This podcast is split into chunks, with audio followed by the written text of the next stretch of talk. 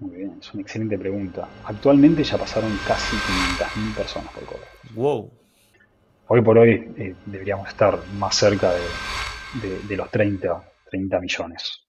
Muy buenas familias, bienvenidos, bienvenidas a un nuevo episodio de Idea Negocio, tu podcast sobre emprendimiento, marketing y productividad.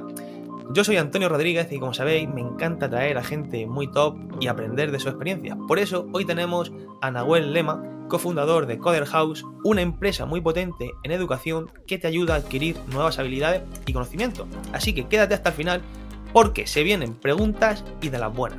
Nahuel, ¿qué tal estás? Todo bien, todo bien Antonio. ¿Vos cómo estás? Todo bien, eh, con ganas y con ilusión de traerte al podcast. Ya tocaba una empresa de, Latinoamérica, ¿no? En este caso de, Argentina, ¿no? Si no me equivoco. así es. ¿Es la primera que haces del otro lado del Atlántico? Exactamente. Muy bien, bueno, qué bueno, qué lindo el honor. Claro, y, tenía ganas porque tenemos muchos oyentes de allí, de países como la propia Argentina, Colombia, México, Chile, Perú. Un fuerte abrazo mando desde aquí. Y así que eh, Coder House es la primera. bien, vamos, vamos que sí, claro que sí, muy bien. Mm, me gustaría conocerte un poco y quiero que hagas como un ejercicio, ¿no? De imagina que vas a un evento de networking y cómo te presentarías. Es un excelente ejercicio. Me encantaría siempre tener la respuesta adecuada y tenerla ya guionada, pero no la tengo. Así que por lo general voy y me presento diciendo que, quién soy, que soy Nahuel, co-founder de Coder House, la EdTech más top, top, top, top de Latinoamérica. Y tratamos de buscar la manera de que tantas personas como podamos se puedan reinventar, se puedan hacer un upgrade de sus habilidades para que puedan acceder a más y mejores oportunidades. Y lo estamos logrando hace ya nueve años, estamos más cerca de los diez años y con muy buenos resultados, teniendo un impacto social eh, masivo. Qué guay. Ahora te preguntaré más sobre, sobre la empresa, ¿no? Pero primero, para conocerte a ti, eh, ¿cómo sería un día cualquiera en tu vida o en tu rutina? Ok, bueno, creo que fueron cambiando a partir de varias épocas de, Cover House. una época de extremo trabajo, de demencial cantidad de tiempo invertido, pero también éramos más jóvenes. Eh, yo ya tengo 35 y empecé, me sumé a Cover cuando tenía 27, 26 y obviamente había hecho otras energías. Hoy por hoy, la mayor parte de mi tiempo la paso en, el área más de B2B, eh, también la parte de tech, porque al fin del día es donde la, construí el área tech de alguna manera, y todavía tengo una pata muy fuerte ahí, pero me voy como de a poquito yendo y dejando, que el resto del equipo lo haga. Ya no, somos una, no soy una sola persona con todo el código a, cargo, sino que ya son 35 personas eh, más que eh, que todos autosuficientes y todos más que independientes uno del otro. Por lo tanto, trato de como ir delegando toda esa parte y tratar de reinventarme, como mencionaba la palabra hace un ratito, y pasar a un lado más eh, ejecutivo, más del lado de expandir nuestra propuesta de valor, buscar espacios donde poder divulgar sobre lo que hacemos y tratar de llegar a, a más y más audiencias de Latinoamérica, España, Europa y cualquier parte del planeta. Qué bien. ¿Y qué es lo último que has aprendido o descubierto? Creo que tengo una respuesta para eso. Últimamente que estoy metido más en, poder reinventarme, me doy cuenta en un curso que hice recientemente de lo importante que forma, que, forma parte de nuestras vidas saber qué personalidad tenemos. Porque al saber qué personalidad tenemos, porque esto está como medianamente estudiado, hay 16 personalidades, generalizando bastante, pero hay 16 personalidades, podemos empezar un camino de reinvención mucho más interesante porque podemos detectar que somos, no sé, idealistas eh, o, con aspiración a idealista o abogado o, alguien que ayuda y a partir de ahí generar un plan de carrera que vaya más adelante. Y a partir de un curso que, justo finalizó ayer, aprendí muchas cosas, sobre todo sobre mí, pero también de cómo leo a las demás personas para poder ayudarlas mejor. bueno, esta es una mm. persona de este tipo de perfil que reúne determinadas características y de esa manera yo puedo acercarme a esa persona. Más allá del nivel personal o afinidad, también se utiliza mucho para eh, la, venta al final del día, de cómo me acerco a una propuesta de valor, de cómo puedo acercar mi propuesta de valor a otra persona, por lo general es otra empresa o, otro particular, y, ofrecer la mejor solución desde, nuestro lugar. Imagina, se me acaba de ocurrir, imagina en Coder House poder hacer un pequeño test de personalidad donde puedas conocer tu fortaleza y debilidades y según los resultados, ¿no? Ofrecer un tipo de carrera o formación u otra, ¿no? Exactamente, así es. Bueno, sí, totalmente. ¿eh? Eh, creo que lo hemos tenido, no lo hemos tenido quizás con, este sistema de MTV, pero sí de alguna manera de, acompañar, de ayudar, de distribuir esta, propuesta para que más personas puedan elegir mejor su, camino. Sí, muy bien, muy interesante. Sí, me parece muy interesante en esto lo que está investigando. Quería, saber también si tuvieras que recomendar un libro que te haya servido de inspiración, alguno que se te venga a la mente. Muy bien. Em, suelo siempre recomendar el mismo porque creo que, y capaz lo compartimos, eh, o no, eh, sospecho que sí igual, porque venimos casi de los mismos fundamentos de país. En Argentina no se ve negocios en la escuela. No existe la materia negocios. No existe ni cómo levantar una empresa, ni nada de todo eso. Y fue un conocimiento que yo lo tuve que adquirir ya muy de grande, muy, grande. Y un libro que me dio las bases de los modelos de negocio, sin haber sido yo capaz en aquel entonces de acceder a un MBA, es mi MBA personal, escrito por Kaufman, donde te da un montón de herramientas que él recolecta a través de distintos MBAs y programas que él fue realizando sobre negocios, y lo, lo concentra todo en un libro. Seguramente es un libro que obviamente yo revisité, revisité. Leí antes de la pandemia, probablemente es un libro que se haya tenido que adaptar, como cualquier otro tipo de conocimiento relacionado a negocios durante y después de la pandemia, pero no deja de quitar que tiene las bases de muchos de estos conocimientos. Creo que es un libro que eh, al menos estaría bueno ojear, y si no se puede, porque no, se puede acceder o, por cualquier otro motivo, porque se quiere ya absorber ese conocimiento, y directamente a algún podcaster que lo resuma, lo debata, lo charle o ir al audiolibro que está más que disponible, es un libro que debe tener 10, 12 años y, es más que interesante. Y también con ver las charlas que Kaufman dio, tiene varias charlas TED muy, muy interesantes. Ese sería como un libro, ¿no? Obviamente hay un montón, pero creo que en este espacio podemos compartir eso. Para los que nos estén escuchando, lo dejaré en los comentarios, por si queréis echarle un vistazo. Y coincido contigo, Nahuel, que un libro muy bueno para lo que es el aprender esas primeras bases y una vez las tengas ya saber mm, ver para dónde quiere ir tirando uno, ¿no? Para seguir formándose. ¿Cómo te organizas para ser productivo? Es decir, mm, ¿tienes una agenda personal? ¿Tienes algún tipo de herramienta? Mm, ¿Cómo lo haces?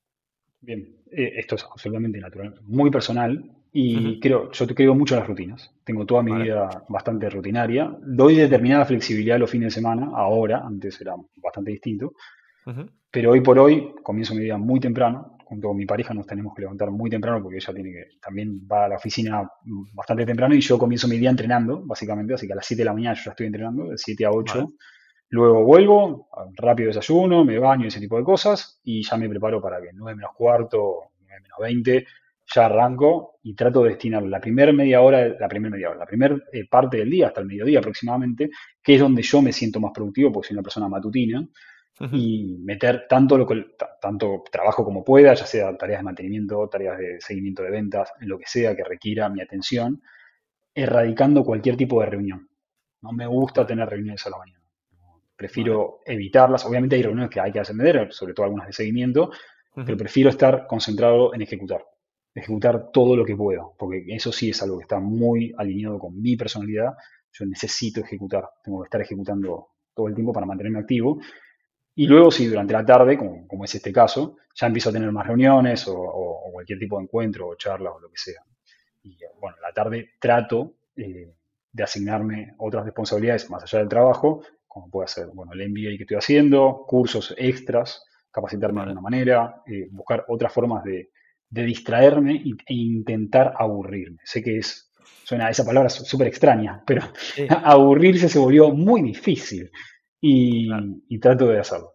Eh, no le digo que lo estoy logrando, eh, es un camino largo, porque siempre pasa algo y que te, mantiene atado al celular o a la computadora o lo que sea, y es complicado, pero bueno, lo intento.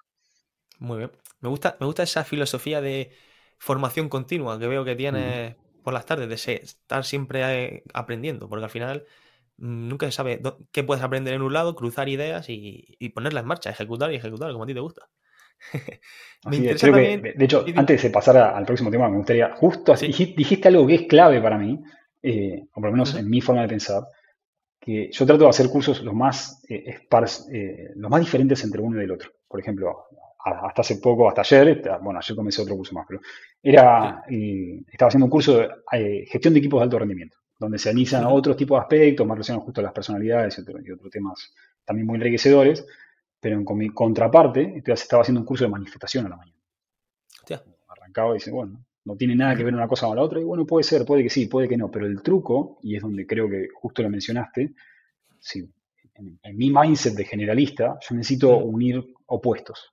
Porque de los opuestos, según lo que dicen el manual del generalista de alguna manera, que no existe, pero lo menciono por, ponerlo, y lo dice Malcolm Gladwell en su libro de los generalistas van a conquistar el mundo o algo por el estilo, de que cuantos más opuestos sean los conocimientos que vos vas adquiriendo, más posibilidades hay que se fomente la creatividad.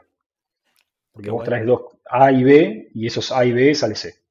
Y mm. bueno, pero en cambio un especializado siempre está pensando en A o está pensando en B, y es difícil que hagas eso en O por lo menos es lo que explica Gladwell en su libro, ¿no? Eh, habría que chequearlo. Pero yo creo que funciona así y soy un ferviente creciente.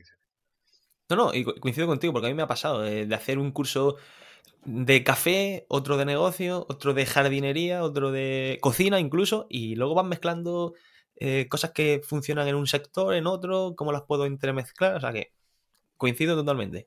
Para seguir, me gustaría eh, saber el proceso, porque como ya sabes, el podcast se llama De Idea a Negocio. Entonces, quiero saber cómo se te ocurrió la idea de la empresa y cómo pasaste de una idea que un día te rondó la cabeza a ti y a tu socio, supongo, porque sois dos, ¿no? Los que fundasteis Coder House, para eh, convertir esa idea en un negocio.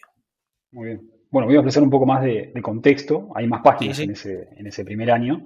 Dale, dale. ahí está la vida de tres personas que se corren en paralelo.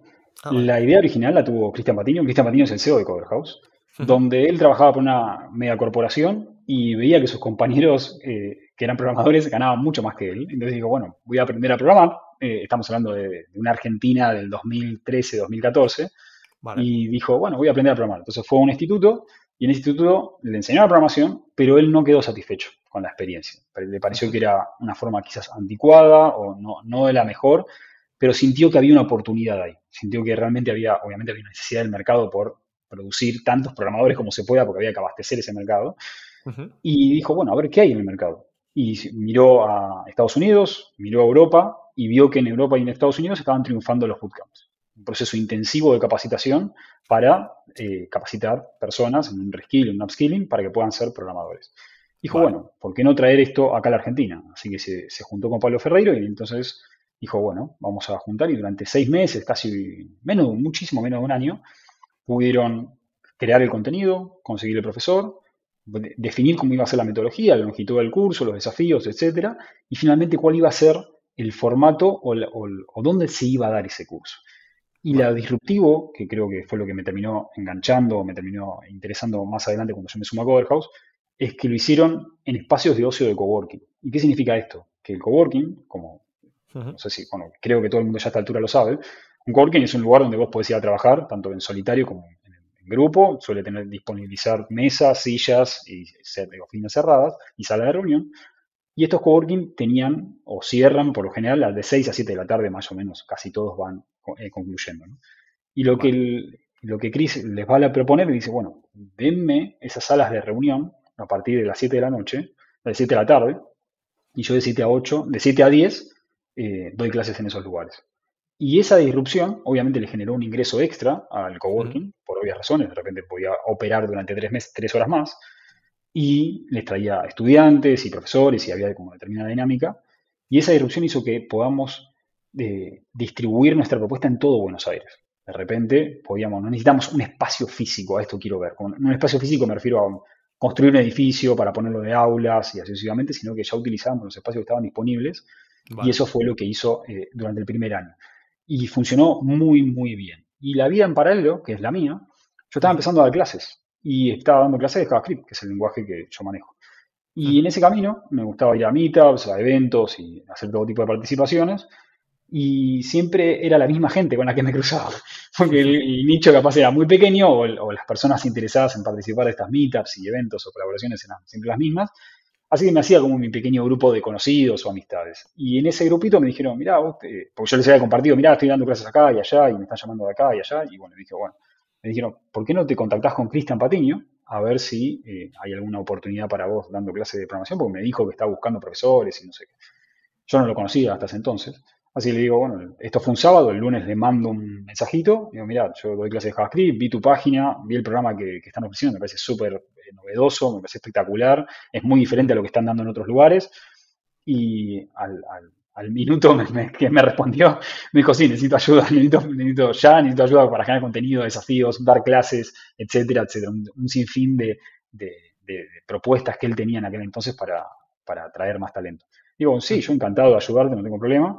Así que durante unos meses empezamos a colaborar juntos. Yo estaba trabajando de freelance porque yo ya tenía mi trabajo fijo de alguna manera. Y conversaciones va, conversaciones vienen. Me empieza a compartir cómo, cómo estaban operando, cuál era la operación, que básicamente eran cinco personas en una mesa, en un coworking, y que estaba todo operado mediante un WordPress y un Excel. O sea, eso era todo. Y un CRM que se y un CRM. Entonces le digo, bueno, yo creo que te puedo ayudar porque yo vengo de trabajar en Software Factory toda mi vida y lo que hago principalmente en una Software Factory es eh, hacer productos nuevos, escalar, automatizar y agilizar todo tipo de operaciones que las empresas requieren delegar en una Software Factory para que las automatice y volver a, volver a la empresa. Así que me puse a trabajar en eso. Y ahí fueron mis primeros pasos poniendo a, las primeras piedras en estas grandes catedrales que hoy, hoy forman Coder House. Y después de unos dos o tres meses, yo había, había cambiado de trabajo en ese momento, ya estaba como en otra. Y, y viendo que estábamos funcionando muy bien como equipo, me dice, ¿por qué Nahue no te, no te sumás a, a Coverhouse como CTO y haces que Coverhouse eh, termine en la luna, ¿no? Al final día, poner este cohete. Y así fue como le dediqué full time a eso. Obviamente abracé esa oportunidad porque ya estaba totalmente alineado, venía dando clases, me parecía todo disruptor, me parecía todo tan genial y tan alineado con lo que yo creo, que dije, bueno, esta es, este es la oportunidad.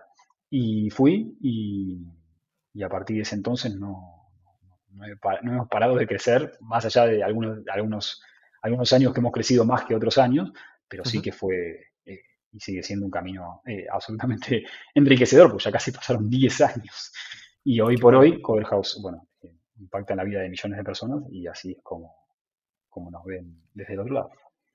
Eso, qué, buena historia. Y claro, gracias por el contexto. necesitábamos, necesitábamos entender el contexto para, para llegar hasta la situación actual. Y ahora me gustaría que nos dijeras qué es Coder House, qué, ofrece para los que nos estén escuchando que lo comprendan bien. Muy bien. Nuestra propuesta desde el inicio siempre fue, en, las bases siempre fue la misma, que es ofrecer habilidades digitales a través de las cuales las personas se puedan reinventar. Originalmente dábamos tres, cuatro cursos que estaban relacionados a programación, diseño y marketing digital. Y a partir de ahí, a medida que nos fuimos creciendo en los años, fuimos ampliando nuestra propuesta y hoy por hoy tenemos muchísimas verticales desde data, producto, marketing, diseño, programación, en un montón de, variedad de cursos, hasta tenemos cursos de inteligencia artificial, de blockchain. Como fuimos ampliando, y creo que tenemos unos 60, 70 cursos eh, o productos activos con los cuales las personas pueden inscribirse desde cualquier parte del mundo. Y por suerte nuestro impacto, como lo mencionaba recién, fue obviamente que fuimos creciendo en oferta, pero también fuimos, fuimos creciendo en, en Latinoamérica pudimos pasar de un modelo presencial, como estaba mencionando hace no mucho tiempo, y por el 2019, unos meses antes de la pandemia, decidimos pasar al online y hoy, gracias al online, pudimos salir de Argentina y expandirnos a toda Latinoamérica. Luego hablaremos de números o no, si es, interesante, pero fue, estoy viendo que fue un timing perfecto. Eh, antes de la pandemia, eh, montar la empresa eh, online, ¿no? Por así decirlo, para para poder llegar a, todos los países, ¿no? Hispanohablantes, supongo. Qué guay. ¿Y cómo financiaste el proyecto en los inicios? O sea, ¿fue prácticamente con, ese, esos beneficios que se generaban en los coworking o tuviste algún tipo de financiación? perfecto. Sí, sí, sí, sí. Eh, lo que Cris y Pablo fue, fue utilizar sus ahorros, básicamente todo mente bootstrapeado. Eh, por suerte hubo dos o tres inversores, eh, ángeles muy, muy en el early stage, que se animaron a, poner un poco de dinero, pero por suerte, y lo, perdón que lo repita de vuelta, los cursos eran rentables. Quizás no eran, wow, qué rentabilidad, pero por lo menos no iban a pérdida, que claramente como pudimos ver el año pasado es un modelo que no funciona y que eventualmente esa curva de, pérdida te termina consumiendo la empresa. Y por suerte Coder House fue rentable desde los inicios y se pudo pagar eh, sus propios sueldos. ¿no? Claramente nadie se iba a ser millonario, mucho menos, eh, alcanzaba para mantener la operación funcionando, incluso cuando yo me sumo éramos ocho personas y durante mucho tiempo, casi cinco años, no superábamos las 20 personas. Vale. Muchísimo tiempo. Luego cuando pivoteamos online, y, obviamente hubo otro caudal de dinero, porque nuestra propuesta accedía, llegábamos a mucha más gente, cada mes entraban 20, 25, 30 personas y hoy por hoy somos 270 personas y no hemos parado de crecer contratamos un poco más lento quizás ahora, pero en su momento era cinco personas por semana, todas las semanas, durante mucho tiempo, sobre todo durante la pandemia, que fue nuestro, explosión exponencial de crecimiento, donde muchas otras empresas estaban desvinculando gente, nosotros contratábamos a todas esas personas que de repente el mercado las, las, ofrecía y, bueno, gracias a todo ese esfuerzo y todo ese talento que contratamos en aquel entonces, nos convertimos en el Coder House que somos hoy. Qué bueno, Nahuel. Y uno de esos síntomas de crecimiento rápido es que cuando ya no alcanzas a recordar los nombres de, todos los compañeros, ¿no? Tiene que haber un momento que, debe ser imposible. Es que eh, totalmente, y le sumo otra dificultad más, que nosotros crecimos muchísimo. Si bien crecíamos bastante desde agosto hasta marzo, abril, cuando ya empezó todo el cierre de la pandemia, fue más difícil todavía conocer a aquellas personas que las contratamos y nunca nos vimos presencialmente. Jamás, ah, ni una sola vez. Eh, no solo porque capaz su, camino en Coverhouse se terminó eh, sin habernos conocido, sino porque pasó mucho tiempo acá en Argentina, tuvimos más de un año sin poder ir presencialmente a algún lugar, por lo tanto era como muy dificultoso, pero sí hay que, que complemento, eh, y está muy, es muy cierto lo que vos decís, que cuando llegó la fiesta de fin de año y todos nos pudimos conocer oh. presencialmente, porque ahí fuimos todos, conocimos, muchos nos conocimos por primera vez, fue absolutamente enriquecedor. Claramente los nombres pasaban un segundo plano, pero la idea era como conectar y, generar nuevos vínculos. Y hoy por hoy, si bien somos una empresa 100% remota, tratamos de generar eventos y participaciones para poder conectar con la gente de manera presencial. Eh, claro. Así que, sí, Muy bien. Vamos a empezar a hablar un poco de cifras, eh, como, hemos dicho anteriormente. Y la primera cifra que me interesa, sobre todo, es cuántos alumnos se han formado ya en Coder House. Muy bien, es una excelente pregunta. Actualmente ya pasaron casi 500.000 personas por Coder House. ¡Wow! wow. Nos queda un largo camino por recorrer. Eh, sin duda hubo saltos muy exponenciales porque cuando éramos un negocio presencial durante los 5 o 6 años, los primeros 5 o 6 años, eh, no se egresaban capaz 5.000. Eh, creo que en el 2019 se egresaron 5.000 personas. Estamos hablando de números muy pequeños. Comparado con el año pasado se egresaron 165.000 personas. Eso, pum, así, un, un, impacto abismal y esperamos que este año te, lo contaré o lo compartiremos el primero de enero, se estén agregando más de 200.000 o muy cercano a 200.000 personas. Qué bueno, seguro, ya iremos cerrando esos números de a ver qué, en cuántas vidas hemos impactado. Seguro que sí, seguro que se llegan a esas cifras. Y lo habían mencionado también anteriormente, mm, me interesa saber cómo ha sido la etapa de financiación en cuanto al crecimiento. Empezaron con recursos propios, ¿no? Con lo que iban generando, poniendo algo de su ahorro. Luego eh, me has comentado que entraron unos business angels pero luego también he leído o he estado viendo que han entrado distintos fondos, ¿no? Eh, ¿Cómo han sido esas rondas de financiación, esas series? Perfecto, eso creo que es súper interesante. Em, el camino de Coverhouse en levantamiento de capital constó básicamente de las siguientes etapas.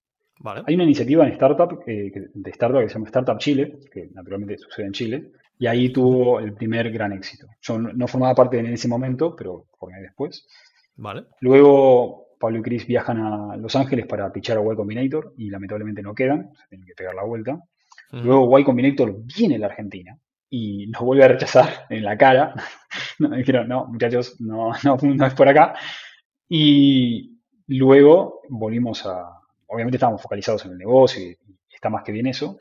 Luego conseguimos dinero de una universidad en Perú y eso fue el puntapié para poder abrir operaciones en Perú y también fue el puntapié de haber migrado al online eventualmente. Así que, y ah, bueno, después queda un paso más. Obviamente durante el 2020, que tuvimos el crecimiento exponencial, volvimos a pichar a Y Combinator con otros números, con otra atracción, con otros, todo era totalmente distinto y con otro modelo de negocio, porque hasta ese entonces habíamos siempre pichado con un modelo de negocio presencial y ahí quedamos. Ese día quedamos, nos inyectan dinero y em, a los pocos meses de haber terminado el Startup School, que es el proceso de formación, entre comillas, que tiene Y Combinator. Y terminado esa instancia, podemos acceder a, ese Demo Day y ese Demo Day obviamente surgen más interesados en invertir, así que hay muchos business angel por todos lados que decidieron confiar en nuestra, en nuestra, en nuestra propuesta. No solo business angel eh, regionales como locales de acá de Latinoamérica, sino de otras partes también tenemos Europa y Estados Unidos. Y luego, al finalizar ese proceso, empezamos a preparar el due diligence para poder ver si podíamos levantar una serie A.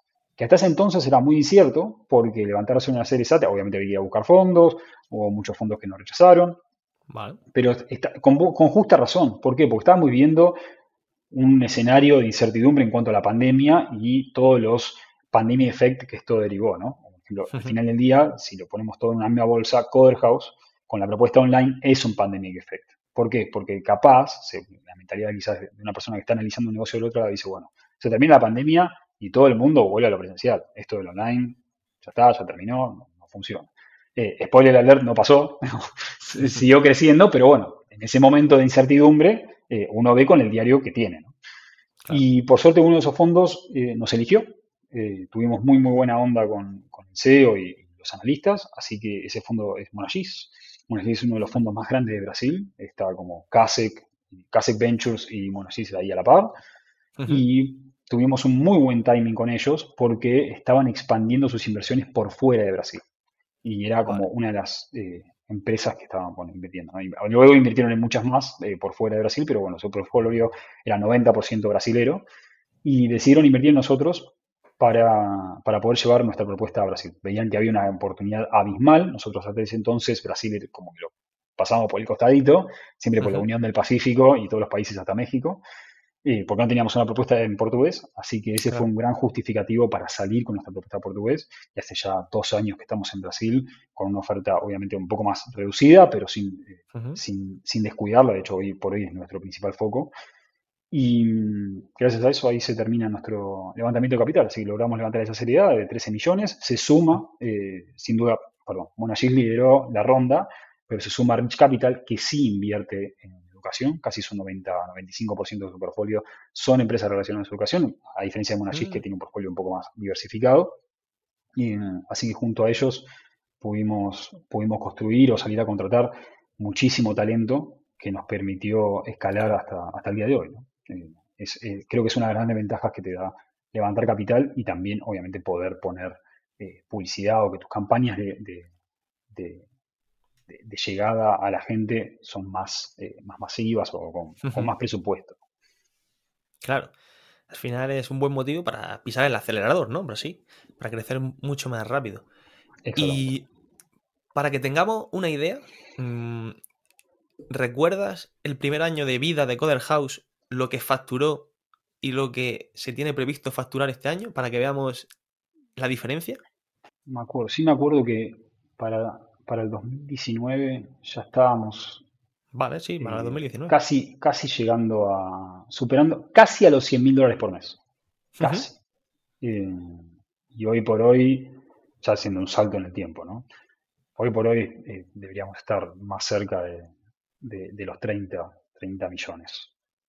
Al final de año. capaz el año que viene te lo puedo contar. Hoy está, hay que ver, hay que ver, ¿no? Pero sería ideal, ¿no? Sería ideal sí, sí, la previsión, vale. ese nivel de facturación pues eh, mi más sincera enhorabuena. Es lo que puedo no, bueno, claro, bueno, no, todo es ganancia, ¿eh? ¿no? Hay que, hay, que, hay que invertir en equipo, hay que invertir en gente, hay que invertir en pauta, hay que, hay que hacer muchos. Eh, al final del día, no lo hemos mencionado todavía, capaz lo tenés planificado, pero tenemos 2.000, 3.000 profesores, damos 600 cursos activos al mismo tiempo, es una operación súper masiva, que incluso Lo, lo, menciono como manera de asterisco y a manera de dato curioso, y cuando entramos a Y Combinator nos pusieron en dos cajas, la de Operative Intensive y Cash Intensive.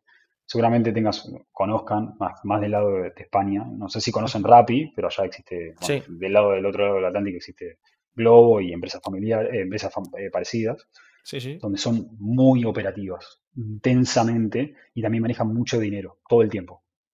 Fíjate que está entrando dinero y saliendo constantemente, y, bueno, eso es parte de también nuestro negocio. Todo el tiempo están, se están escribiendo gente, pero también nosotros estamos haciendo pagos o eh, pagando proveedores o pagando a nosotros mismos o a donde sea, todo el tiempo. Claro. Como siempre digo, que la, previsión de 30 millones es de facturación. Luego hay que pagar todo lo que hay que pagar, la infraestructura. Totalmente. no, es todo ganancia. No, no, Exactamente. ojalá, ¿no? Ojalá fuese todo ganancia. Ojalá, pero no, no, no. Y Nahuel, ahora que tienes, o sea, ahora que tienes como una visión general, ¿no? De, lo que es la empresa y que ya estáis manejando estas cifras, mm, ¿cuál crees que, que ha sido la clave de llegar a este nivel? Bueno, creo que nosotros tuvimos un muy buen timing. Creo que Cris al momento de fundar la empresa tuvo un muy buen timing. Acá en Argentina, y me parece que en España también, por distintas conversaciones que he tenido con muchísimas personas, durante el 2000 al 2020, y bueno, sobre todo durante la pandemia también, hubo un auge en cuanto a habilidades digitales. O sea, creo que la humanidad se estuvo reinventando muchos negocios como el nuestro, como Cover House, afloraron en muchos países. ¿Por qué? Porque había una necesidad real. El mundo se estaba transformando digitalmente, ante la pandemia esto se aceleró, pero para poder transformar, transformar digitalmente al mundo necesitas transformarlo cada persona. Cada persona tiene que poder adquirir una habilidad de estas eh, digitales, ya sea de data, marketing, diseño, la que sea. Y creo que ese fue un primer asiento, un acierto muy de timing. Y acá en Argentina funcionó muy bien.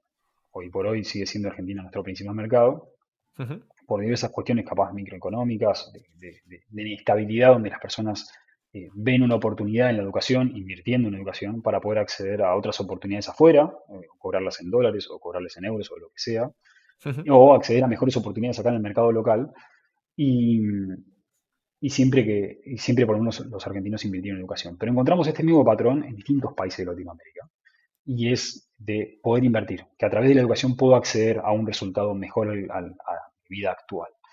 Y eso fue, creo que es clave. O sea, creo que el negocio de la educación eh, está bien y está buenísimo y cada vez hay más edtechs de distintos nichos que acercan nuevas propuestas para que la gente, las personas puedan acceder a estas, a estas formaciones de manera muy, muy accesible. Incluso, bueno, no voy a decir nada nuevo, ¿no? Pero al final del día puedes formarte en YouTube si es una metodología que coincide con vos y, luego poder pasar a algo un poco más, eh, un poco más complementario. creo que eso fue un puntapié muy interesante que unida, unía a toda Latinoamérica con la misma necesidad. Y sin duda había fondos que cada vez estaban invirtiendo más, como Rich Capital, que invertía más en negocios educativos. Y eso fue, creo, un patrón que fue un puntapié inicial que obviamente no se agotó porque la, humanidad siempre va a necesitar formarse, o por lo menos por el universo conocido que tenemos ahora, toda Latinoamérica y bueno, todo el mundo va a tener que formarse en algún momento para acceder a más y mejores oportunidades y nosotros tenemos un rol bastante clave en eso. Y como segunda punta es tratar de replicar lo mismo en otros países. Creo que la gran ventaja, a diferencia de, algunas dificultades que teníamos con el negocio presencial, era la facilidad de poder llevar nuestra propuesta a España, por ejemplo. O tener estudiantes en Alemania, o tener estudiantes en Italia, o tener estudiantes en Francia, o tener estudiantes en Brasil, en Estados Unidos, en donde sea, porque al final del día lo único que tienes que hacer es ah, inscribirte a un curso que coincida con tus horarios eh, más, eh, que más coincida con tu vida, ¿no? no tenés que movilizarte a algún lugar. Y creo que esa ventaja nos hizo, nos hizo posicionar muy bien. Y como tercera ventaja, eh, creo que siempre confiamos mucho en el modelo sincrónico. ¿Qué se refiere a esto? Nosotros no, no, es, no forma parte de nuestra principal propuesta unos 100% de cursos grabados. O sea, uno accesa a un curso grabado y ya tenés todas las clases disponibles. No, esto se, esto, vos asistís a las clases, hay un profesor del otro lado de verdad que te habla y son clases en vivo al final del día con compañeros y vos vas cursando a lo largo del tiempo y eso hace que el compromiso eh, en el estudiante sea mayor y que al final del día, eh, la iteración masiva que nosotros hacemos en nuestra propuesta de valor, a la gente le guste y nos recomiende. Y al final esas, esas recomendaciones terminan cayendo en nuestro negocio de vuelta. Qué buenas, qué buenas tres claves acabas de, decirnos. Y veo que mm, estáis, habéis ya formado a 500 alumnos, ¿no? Pero y me gustaría saber cómo captáis potenciales clientes. Creo que teniendo, estar escuchando constantemente al mercado para ir conociendo qué se está necesitando. Obviamente tenemos distintos profesionales de distintas áreas para salir con nuevos cursos. Naturalmente, lo que se ve hoy en el portfolio de, si entran a coderhouse.com y ven los cursos, ven los cursos que funcionaron, los que fueron aceptados por el mercado, porque nosotros podemos decir que alguien dice, hay que hacer un curso de X tecnología o X método o lo que sea, y capaz el mercado no lo necesita. Capaz lo hacemos, invertimos tiempo, dinero y esfuerzo, en, sacar un nuevo curso y al final vemos que del otro lado no se percibe, pero también tenemos casos exitosos. Esto sería como las lamparitas, ¿no? Hay algunas lamparitas que van a funcionar y otras lamparitas que no van a funcionar y las que funcionan las seguimos mejorando para generar una mejor y mejor propuesta cada vez.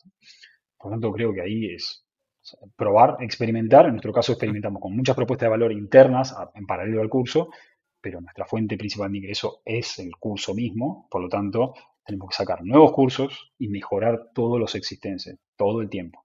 Y definir si en algún momento un curso deja de funcionar porque quizás la demanda o el nicho era muy pequeño, bueno, capaz hay que descontinuarlo o ofrecerlo con menos frecuencia, o bueno, perdón, en el peor de los casos es descontinuarlo y hacer otro curso de otra cosa. Vale. También me interesa saber, si lo sabes, ¿no? Eh, ¿Cuál sería el mejor canal de captación? Es decir, ¿Captáis mejor por publicidad online? ¿Vais presencialmente a universidades? Mm, ¿Algún tipo de campaña con, no sé? Muy bien. Eh, eso es una pregunta que podría responder muy bien nuestro Head of Revenue, pero yo te voy a decir lo que hemos intentado, porque hemos intentado de todo. De hecho, nosotros nacemos como una empresa digital y nuestro, nuestro mensaje siempre fue distribuido a través de redes sociales, por supuesto, tenemos Instagram, eh, Facebook Ads, Google Ads, aparecemos en todos los medios digitales, aparecemos. Pero hubo un momento donde quisimos probar otras cosas y, nuestro CMO de aquel entonces dijo, ¿y por qué no probamos de hacer publicidad en la radio? ¿O por qué no hacemos publicidad en la tele? Y de repente en un programa mainstream decían, bueno, hacer un curso en Coverhouse, etcétera, etcétera, etcétera. Y de repente teníamos un pico de tráfico, totalmente inesperado, o sea, picos eh, por menciones que había en programas muy populares acá en Argentina, tanto de radio, televisión o estas radio streaming que, existen en todos lados, acá hay un montón. Y, también lo que probamos fue lo que hoy, capaz lo, mirándolo al revés, es publicidad no tradicional. E hicimos mucha cartelería en la calle en, las, eh, los vidrios de los, de los, colectivos o buses, o en las paradas de estos colectivos o buses. Teníamos publicidad en, el subte o en, el subterráneo, donde sea, eh, y muchos afiches, como cartelería física en la calle. Y eso aumentaba la awareness. Estábamos siempre en la awareness trayendo más y más y más. así que esas fueron distintas técnicas que hemos probado y obviamente eh, como cuarta, que quizás no tenga, no tenga el mismo impacto de una campaña súper masiva donde millones de personas pasan, digo, no, es capaz un cartel en una avenida súper popular ahí en, zona norte de Buenos Aires, que pasan, no sé, 100.000 autos por día, eh, puede ser tan efectiva como no, habría que evaluar después si las búsquedas relacionadas en esa zona particular aumentaron o no, pero también tratar de eh, llevar nuestras marcas personales, tanto la de Chris, la, la mía o, o, cualquier otro miembro de Coverhouse, para que comparta todo el tiempo. Entonces, compartir desde nuestro lado ayuda un montón, como por ejemplo este encuentro que vos me estás ofreciendo parte de tu tiempo para poder hablar un poco de Coverhouse, tratar de aprovecharlo y llevar a no conocer nuestra marca. Pero también es súper importante, eh, porque quizás el impacto que podemos tener en Crisis es, quizás es limitado, en comparación a lo que puede hacer un estudiante. Si hoy, por ejemplo, buscas en LinkedIn o en, cualquier red social, en TikTok, en Instagram, buscas hashtag Coderhouse, probablemente veas historias de todo tipo de personas que han pasado por Coderhouse para compartir su historia, para compartir su certificado, compartir que se acaba de inscribir a un curso, compartir que se acaba de finalizar un curso, distintas eh, historias. Y todo ese ruido al final del día, un ruido positivo para la marca, hace que la marca siempre esté presente. Y hoy por hoy en Argentina somos top of mind. Por lo tanto, asociamos cursos, Coverhouse. Literalmente eh, lo podemos eh, generalizar así. ¿no? Y, ese ruido está buenísimo. O sea, es un ruido positivo porque estamos, estamos hablando de los logros de las personas. Me parece brutal. Y ahora entiendo lo que me has dicho de hemos probado de todo, porque, porque, literalmente habéis probado de todo. Así es, así es. Nahuel, y me gustaría saber mm, cómo sería el viaje, el viaje de usuario, es decir, o el viaje de cliente, en el sentido de yo soy un estudiante, no, o, ya he salido al mercado laboral, me gustaría reinventarme, aprender nuevas habilidades. Mm, ¿Cómo llega a vuestra página? ¿Qué, selecciona? ¿O cuáles serían sus primeros pasos dentro de Coder House? Diste con varias palabras claves. Lo que tendemos a detectar siempre es un disparador. Un disparador es ese trigger inicial que cada uno de nosotros tenemos como motivante para salir a buscar una solución a esta necesidad. ¿Qué puede ser? Puede ser que lo que yo hago ya no hay tantas búsquedas abiertas, simplemente hago determinado o trabajo determinada tecnología, me busco en una página de empleos y esa tecnología no la está buscando nadie, esa puede pasar, o una determinada habilidad o un determinado conocimiento que ya no es requerido. Pero también en este proceso de ir a buscar, si es un motivante ir a buscar eh, empleo, puede ser que de repente en las búsquedas, que yo me digo, no sé, soy un community manager, y de repente me empiezan a pedir, por ejemplo, ¿no? que vos y yo lo hemos vivido, hace un par de tiempo, hace no mucho tiempo TikTok no existía, y de repente aparecían, bueno, community manager con estrategia en TikTok. Bueno, de repente algo nuevo apareció en el mercado que uno se tiene que salir a aprender. Y perdón que capaz el ejemplo eh, es un poco general, pero lo que voy es, siempre va a aparecer algo nuevo, inevitablemente porque todo el tiempo va a aparecer. Entonces, estas nuevas necesidades del mercado, alguien las tiene que salir a enseñar o capacitar o formarse y puede ser, un, puede ser es casi el, patrón principal que muchas personas tenemos para salir a decir, bueno, ok, hay algo en el mercado nuevo, necesito aprenderlo, ¿dónde lo puedo aprender? Y ahí, si estamos en el top of mind de esta persona, va a decir Coverhouse, a ver si tiene el curso de, no sé, estrategia de TikTok, por poner un ejemplo. Este puede ser el principal eh, patrón. La segunda es, ok, yo tengo un conocimiento, necesito perfeccionarme, necesito hacer un upskilling, porque quizás eh, aprendí este mismo conocimiento hace un par de años y hoy se hace de otra manera. Por ejemplo, teníamos muchos casos de personas que habían, habían, habían aprendido marketing muy de la calle, muy de la, papelería, muy de, bueno, lo que mencionaba hace un ratito, pero no sabían nada de Facebook Ads y Google Ads. Entonces, ¿cómo hago una estrategia de eso? ¿Cómo me posiciono en redes? ¿Cómo hago estrategias digitales de alguna manera? ¿Por qué? Porque, para ser completamente honesto, hay más oportunidades en el marketing digital que en el marketing offline o publicidad no tradicional, ¿no? Para poder medir, para poder hacer lo que sea. Entonces teníamos un gran pico de eso. Lo mismo sucedió con diseño gráfico. Había mucha gente, eh, y yo me incluido, porque yo hice la carrera de diseño gráfico, por lo menos la empecé dos veces a falta de una, y estaba muy pensado para imprenta, para hacer folletería. Que no, que no digo que no exista más, sino que la demanda ya es menor. Y hoy, la verdad que el diseño de aplicaciones, página web o cualquier medio digital, de hecho estamos ahora streameando a través de Sedencaster, alguien la tuvo que diseñar. Alguien o, o muchas personas para poder ponerla en un equipo. ¿no? Y ese conocimiento hay que enseñarlo. Y por suerte, desde Coder House hemos podido atravesar estas, estas, estas necesidades donde la gente necesitaba reinventarse porque veía que un mercado nuevo aparecía y había que salir a, aprender estos mismos conocimientos. Por lo tanto, suele ser el disparador eh, la necesidad de poder salir a poder mantenerse competitivo en el mercado. Ese sería como un patrón común denominador de la necesidad. Y bueno, creo que es por ahí. Lo ha explicado perfectamente. Eh, Qué bueno, o sea, esa era la, idea que quería cuando, cuando he formulado la pregunta, porque digo, al final tiene que haber algo ¿no? que motive eh, a la acción, que motive a decir, mm, voy a reinventarme, voy a dar el paso. Eh, actualmente con lo que sé, creo que me estoy quedando un poco atrás, porque como tú dices, a diario salen nuevas tecnologías, prácticamente entro en Twitter, esta nueva herramienta con inteligencia artificial que ahora te crea esto o lo otro. Eh, no da tiempo, no da tiempo a seguir el ritmo del avance, ¿no? Y ya para ir acabando, Nahuel, quería comentarte si tuvieras, con todo el conocimiento que ahora tienes, con todos estos años de experiencia dentro de Coder House, ¿qué le dirías a ese Nahuel que empezó a dar sus primeros pasos en este mundo de, las startups, en este sector de EdTech? Me, encantaría, si, si recibiría mi propio consejo, Sí. creo que hemos desarrollado muchísimo, casi todo lo que hicimos en Coder House es custom, o sea, lo desarrollamos nosotros para nosotros, porque no, es que compramos una herramienta y lo resolvimos así, como que la, plataforma la desarrollamos nosotros, nuestro back office nosotros, nuestro e-commerce lo desarrollamos nosotros, y así un montón de soluciones. Y creo que cometí el error de, eh, quizás no era el contexto, capaz no era el momento, eh, o capaz no estaba tan en auge como lo está ahora, de implementar en nuestro roadmap soluciones no code o low code. ¿A qué me refiero con esto?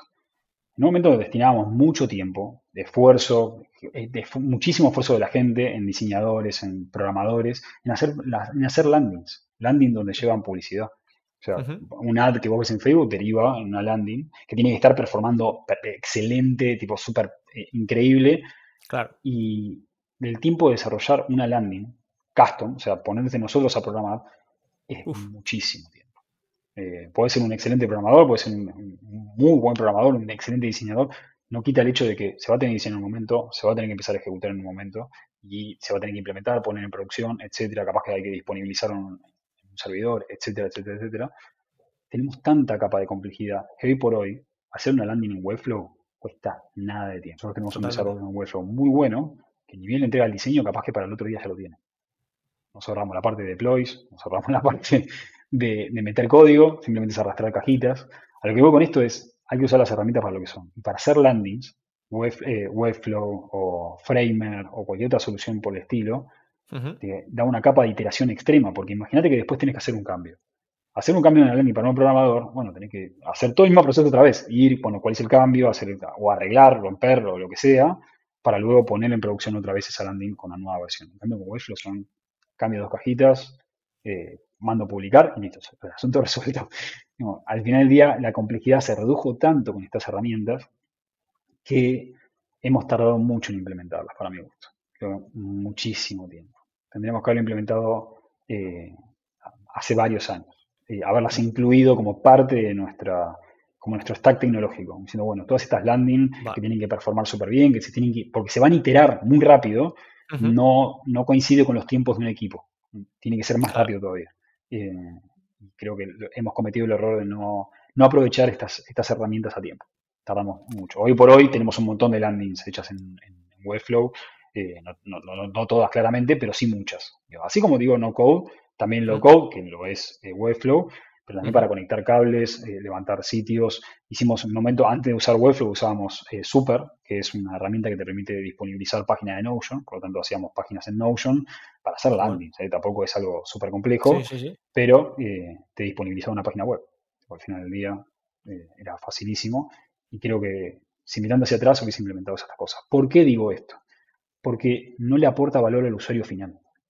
Es, mm. una landing es una landing. Nosotros deberíamos estar destinando nuestros esfuerzos de programación, diseño, que a todo lo que podamos, a mejorar nuestra propuesta final.